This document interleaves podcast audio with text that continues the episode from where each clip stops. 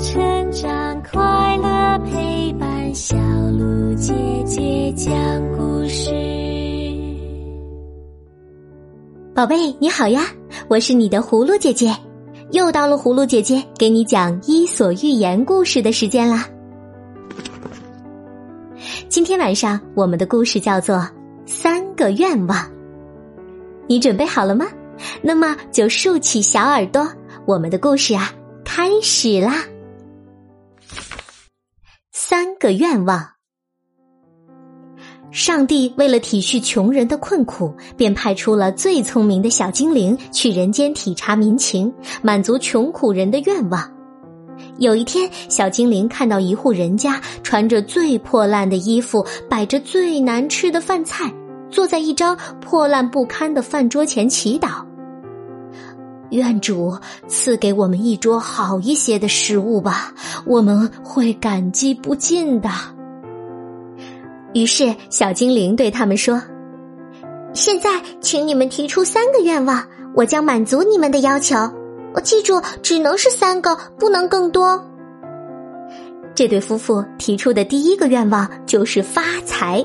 于是呢，这时候家里平常放红薯的破篮子里头啊，立刻有金币像泉水一般不断的涌出来。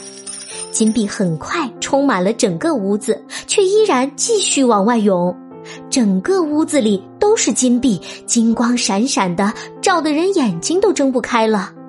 金币依然不停的往外涌着，屋子快要被金币给压垮了，真是糟糕。第二个愿望呢，是要有永远吃不完的食物。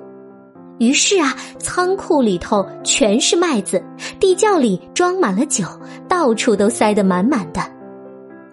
那么，要如何来管理这些财产呢？要设立多少账本？两口子可真是犯了愁。另外，要是有小偷来光顾，王公贵族来借钱，国王来征税，那又该怎么办呢？这对可怜的夫妇因为暴富而大伤脑筋，弄得天天吃不好睡不着。啊，赶快来帮助我们摆脱因财富引来的麻烦吧！两人异口同声的提出了第三个愿望。在许下了第三个愿望之后，夫妇俩重新过上了一无所有、清贫宁静的生活。好了，宝贝，今天的故事就讲到这里了。明天晚上，葫芦姐姐继续给你讲《伊索寓言》的故事。